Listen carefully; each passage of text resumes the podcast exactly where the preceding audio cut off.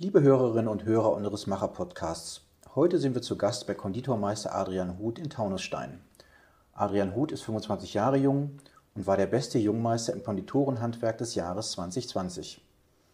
Adrian Huth stammt aus der Bäckerfamilie Huth, die mit sieben Filialen auch über die Grenzen von Taunusstein hinaus bekannt ist. Mit seiner Partnerin Selina hat er die Sauerteigbuben gegründet, einen Online-Shop für Backwaren. Wir treffen Adrian Huth in der Backstube in Taunusstein. Hallo Adrian, schön, dass du Zeit für uns hast und wir bei dir sein dürfen. Hi Dirk. Es ist jetzt 16 Uhr und du hast wahrscheinlich Feierabend. Wann geht ins Bett für dich? Für mich geht es jeden Abend so gegen 9, 10 Uhr ins Bett und ähm, Arbeitsbeginn wäre dann zwischen 12 und 1 Uhr in der Nacht. Das heißt, ich kann sehr schlecht rechnen. Wie viele Stunden schläfst du? Zwei Stunden im Normalfall in der Nacht und ähm, dann lege ich mich auch nach Feierabend immer nochmal hin und so die Mittagszeit genutzt. Du bist Konditor, Konditormeister. Warum müssen Konditoren so früh aufstehen? Das ist bei uns als Mischbetrieb im Bereich Konditorei und ähm, Bäckerei normal, weil bei uns natürlich die Lieferung in die Filialen morgens um vier stattfindet zum ersten Mal und zum zweiten Mal um sechs. Und bis dahin müssen die Torten natürlich fertig sein. Und ähm, wenn es jetzt ein reiner Konditorenbetrieb oder Kaffeebetrieb ist, dann ähm, reicht es vollkommen, wenn die Konditoren um sechs anfangen. In aller Kürze, wo ist der Unterschied zwischen Konditor und Bäcker? Der Unterschied zwischen Konditoren und Bäcker liegt darin, dass der Bäcker wirklich nur Brot, Brötchen, Teige verarbeitet und der Konditor ähm, Massen verarbeitet, Sahne, Buttercreme, alles was ähm, gerührt wird und so weiter und so fort, aber nichts, was geknetet wird letztendlich. Was stellst du alles her? Also Torten, Teilchen, Pralinen? Genau das, was du gerade gesagt hast. Ähm, Torten, Hochzeitstorten, Festtagstorten, also alle Kundenwünsche, die, die man sich vorstellen kann. Und ähm, dann natürlich darüber hinaus Dauergebäck, was es jede Woche gibt bei uns. Ähm, was ist mit veganen Torten? Gibt es die? Bieten wir nicht an. Das ähm, ist aufgrund des, der, der, hohen Rohstoffkosten und auch der Nichtmachbarkeit bei uns ähm, im Betrieb, dadurch, dass wir natürlich normale ähm, Lebensmittel verarbeiten, Rohstoffe verarbeiten, ist es uns nicht möglich, welche herzustellen und wenn dann zu hohe Rentenpreisen. Adrian, du stammst aus einer Bäckerfamilie. War dir schon immer klar, dass du Konditor werden möchtest? Nein, das hat sich erst in, im Ende der Schullaufbahn gefestigt. Zwischendrin wollte ich Feuerwehrmann oder Automechatroniker werden. Und ähm, zum Konditor bin ich dann erst so in der 10. Klasse der Realschule gekommen und ähm, habe mich dann auch direkt beworben. Hier im elterlichen Betrieb? Nein, ich habe mich in äh, mehreren guten Kaffeehäusern in ganz Deutschland beworben und ausschlaggebend äh, für das Domcafé, wo ich dann auch die Ausbildung gemacht habe. Das Domcafé in Mainz. Domcafé in Mainz ähm, wäre dann ähm, die Nähe einfach. Das heißt, du hast die Rheinseite gewechselt. Warum? Warum hast du die nicht im elterlichen Betrieb gemacht, die Ausbildung? Weil ich glaube, dass die Ausbildung im elterlichen Betrieb nicht, nicht förderlich ist weil man einfach auch von den Angestellten immer als Auszubildender gesehen wird und ähm, natürlich in einem anderen Betrieb auch andere Sachen lernt, vielleicht neue Rezepturen lernt, andere Macharten lernt und ich finde, so Sachen sind immer gut, auch wenn man nach der Ausbildung nochmal in andere Betriebe reinschaut, auch muss nicht lange sein. Nur halt kurz, um halt einfach neue Techniken zu lernen, neue Erfahrungen sammeln. Genau.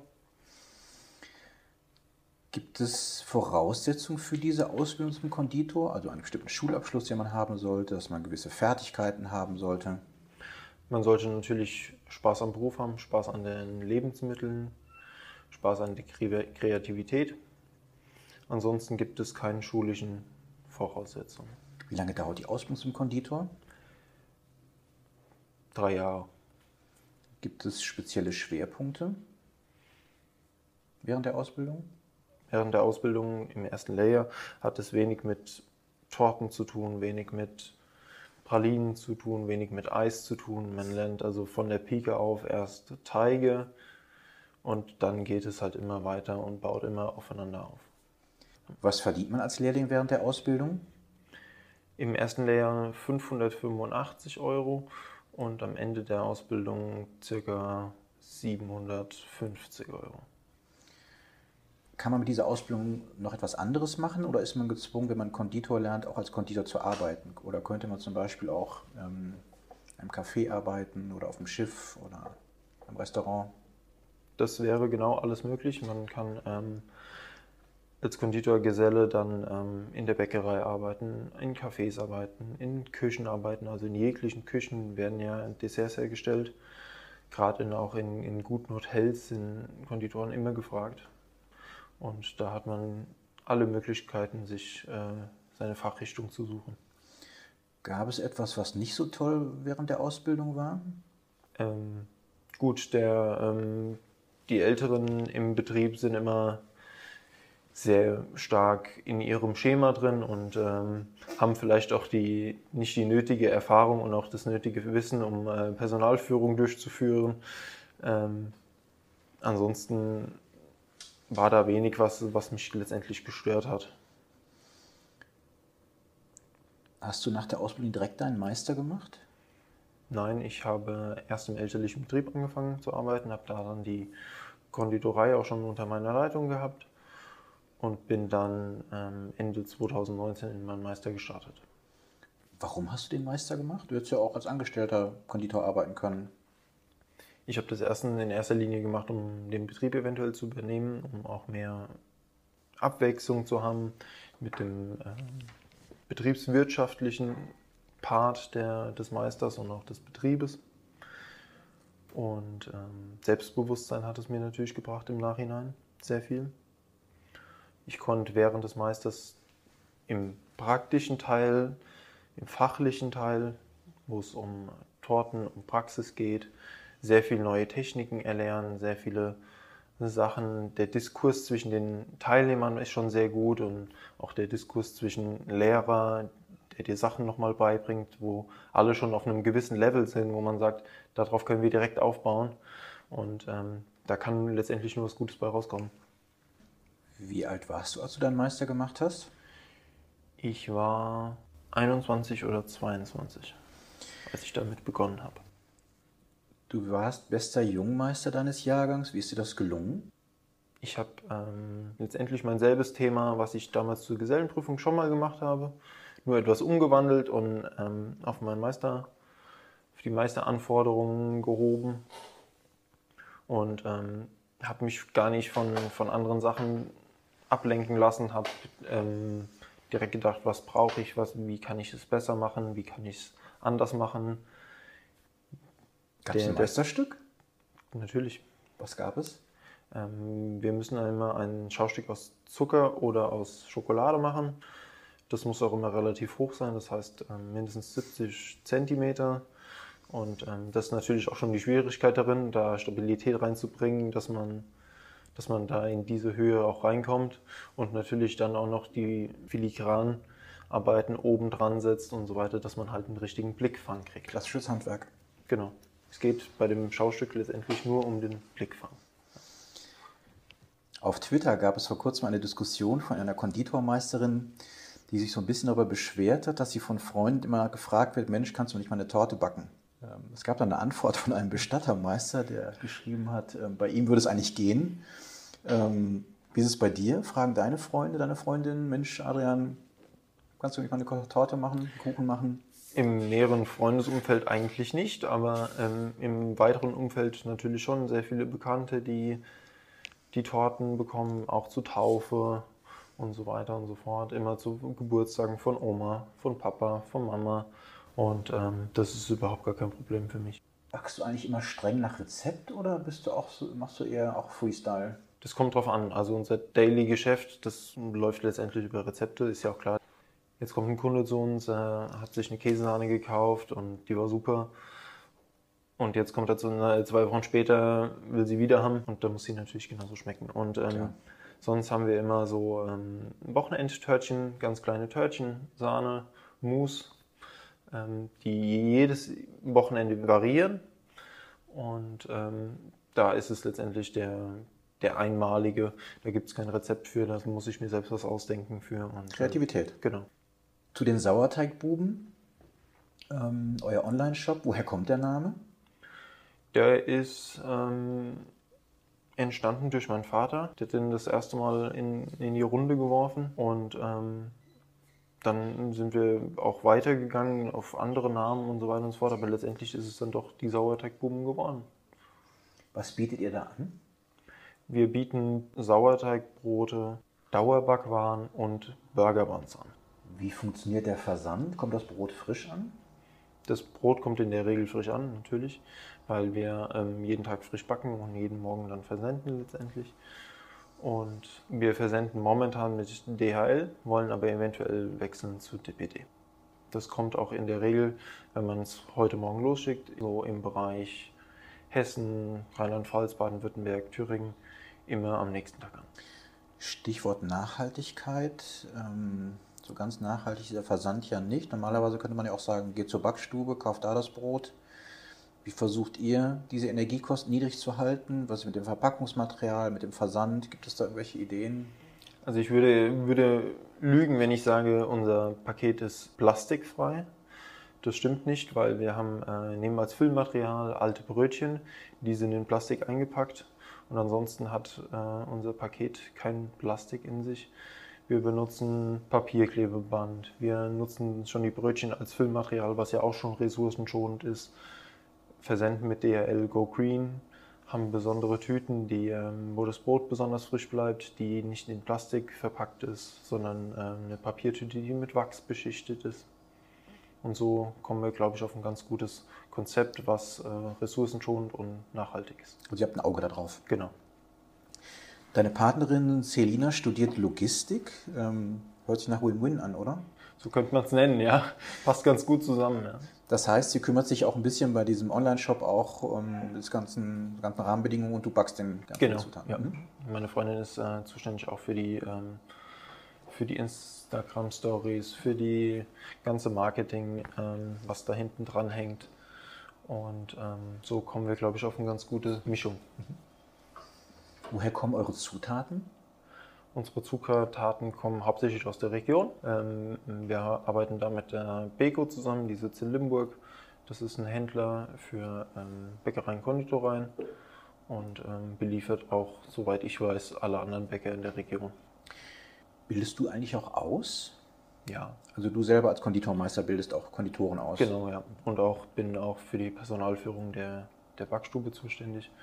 Immer wenn da irgendwie ähm, Fragen sind an, an die Azubis, von den Azubis, da ähm, sind sie an mich gewendet.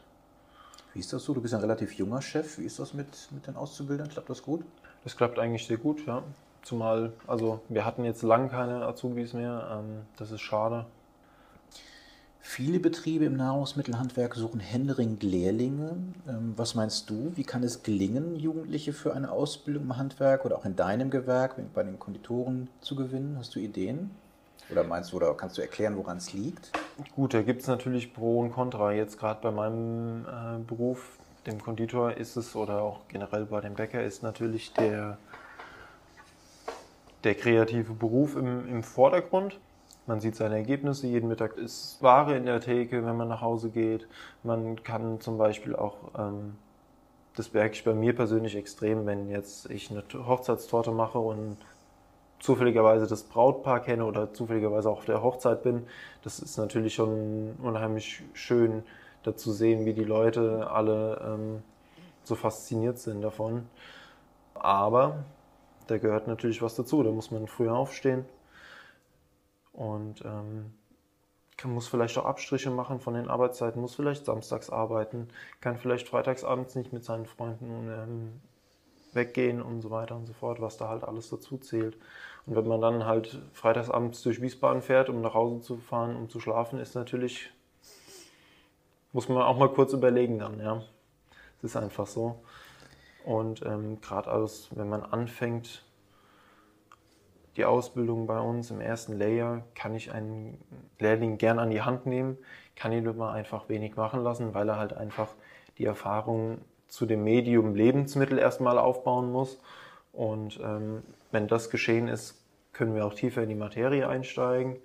Aber da jetzt direkt in der vierten Woche eine Torte fertig zu machen, ist äh, einfach utopisch. Wie kann euer Gewerk, dein Handwerk einfach attraktiver werden? Ähm, das, die Branche ist schon ein bisschen im Umbruch, dass ähm, wir auf die Tagschicht gehen und ähm, aufgrund dessen da ähm, mehr Leute, auch junge Leute ansprechen können, weil wir, wenn wir zurzeit um 2 Uhr oder um 3 Uhr anfangen nachts, ist es einfach aus dem Jugendarbeitsschutzgesetz unmöglich, da jemanden 15-Jährigen, 16-Jährigen bei uns anfangen zu lassen. Ähm, kann ich auch nicht für gut heißen, letztendlich so junge Leute da einfach so zu verheizen. Und ähm, demnach sehe ich da schon eine große Möglichkeit, junge Leute anzusprechen, wenn man ähm, eine Tagschicht hat, um einfach da junge Leute an den Start zu bringen, die auch da, ähm, sag ich mal, ein geregelteres Leben sehen. Ja. Wie vermittelst du ganz persönlich das Besondere an deinem Beruf? Also wie machst du Werbung fürs Konditorenhandwerk? Was ist das Tolle daran? Wie vermittelst du das? Ich ähm, mache sehr viel Werbung auch mit der Bäckerei auf äh, Instagram, Facebook und so weiter und so fort, um äh, da einfach zu sehen, ja, wir machen was Schönes, wir sind in der Nacht auf, wo vielleicht kein anderer wach ist. Ist vielleicht auch was Schönes, um einfach mal. Was Besonderes sein. Genau, ja. Ähm, ich mache es unheimlich gern nachts, stehe vor der Tür und höre einfach den, den Geräuschen der Nacht zu. Das ist für mich unheimlich schön, ja. Und ähm, da kann man vielleicht auch äh, junge Leute für begeistern. Du hast es erwähnt, ähm, die Bedeutung von, von den sozialen Netzwerken. Ihr sucht auch Influencer oder Blogger. Ähm, warum und was machen die für euch? Ähm, ja, die suchen wir für die Sauerteigbuben, um halt einfach ähm, den anderen Leuten oder den Followern der Influencer natürlich zu zeigen, was, was wir können, was unser Steckenpferd ist, was für Produkte wir haben, warum wir so auf Regionalität und so viel auf Nachhaltigkeit ähm, achten, um halt einfach auch die Leute ein bisschen wach zu rütteln, was da, was da möglich ist. Deine Leidenschaft für das Handwerk, war die schon immer da oder hatte sich erst entwickelt? Meine, der elterliche Betrieb war natürlich schon irgendwo eine Basis wahrscheinlich, aber. Natürlich, ich bin schon als Dreijähriger durch die Backstube gelaufen. Früher war die Backstube bei uns im Haus. Aber letztendlich bin ich da erst zugekommen, Ende der Schulzeit, ja, wo ich auch die immer mehr im, im, in der Backstube war und auch immer mal dazu geguckt habe und so weiter und so fort. Äh, da ist das schon rausgekommen. Und auch ähm, Ende der Ausbildung, muss ich sagen, da hat es mich dann immer mehr gefuchst, wo man dann auch alles machen konnte, alle Torten machen konnte und äh, da auch dann sich zu beweisen zu können, dass man eine Hochzeitstorte zum Beispiel machen kann oder eine Festtagstorte und die halt auch hinterher dann äh, schön aussieht. Jetzt hat der Tag nur 24 Stunden. Wenn ich so sehe, deine, deine Schlafgewohnheiten und das, was du arbeitest, hast du eigentlich Zeit für Hobbys? Was ist dein Ausgleich? Mm, Im Sommer ist mein Ausgleich Fahrradfahren, ähm, Extremsportart Downhill bzw. Ähm, Mountainbiken. Und ähm, sonst sehen wir, sehe ich meinen Ausgleich letztendlich darin, ähm, in Urlaub zu fahren, mit meiner Freundin Zeit zu verbringen. Gibt es eigentlich verrückte Kundenwünsche, die du schon mal nicht erfüllen konntest oder die sehr schwierig sind zu erfüllen für dich?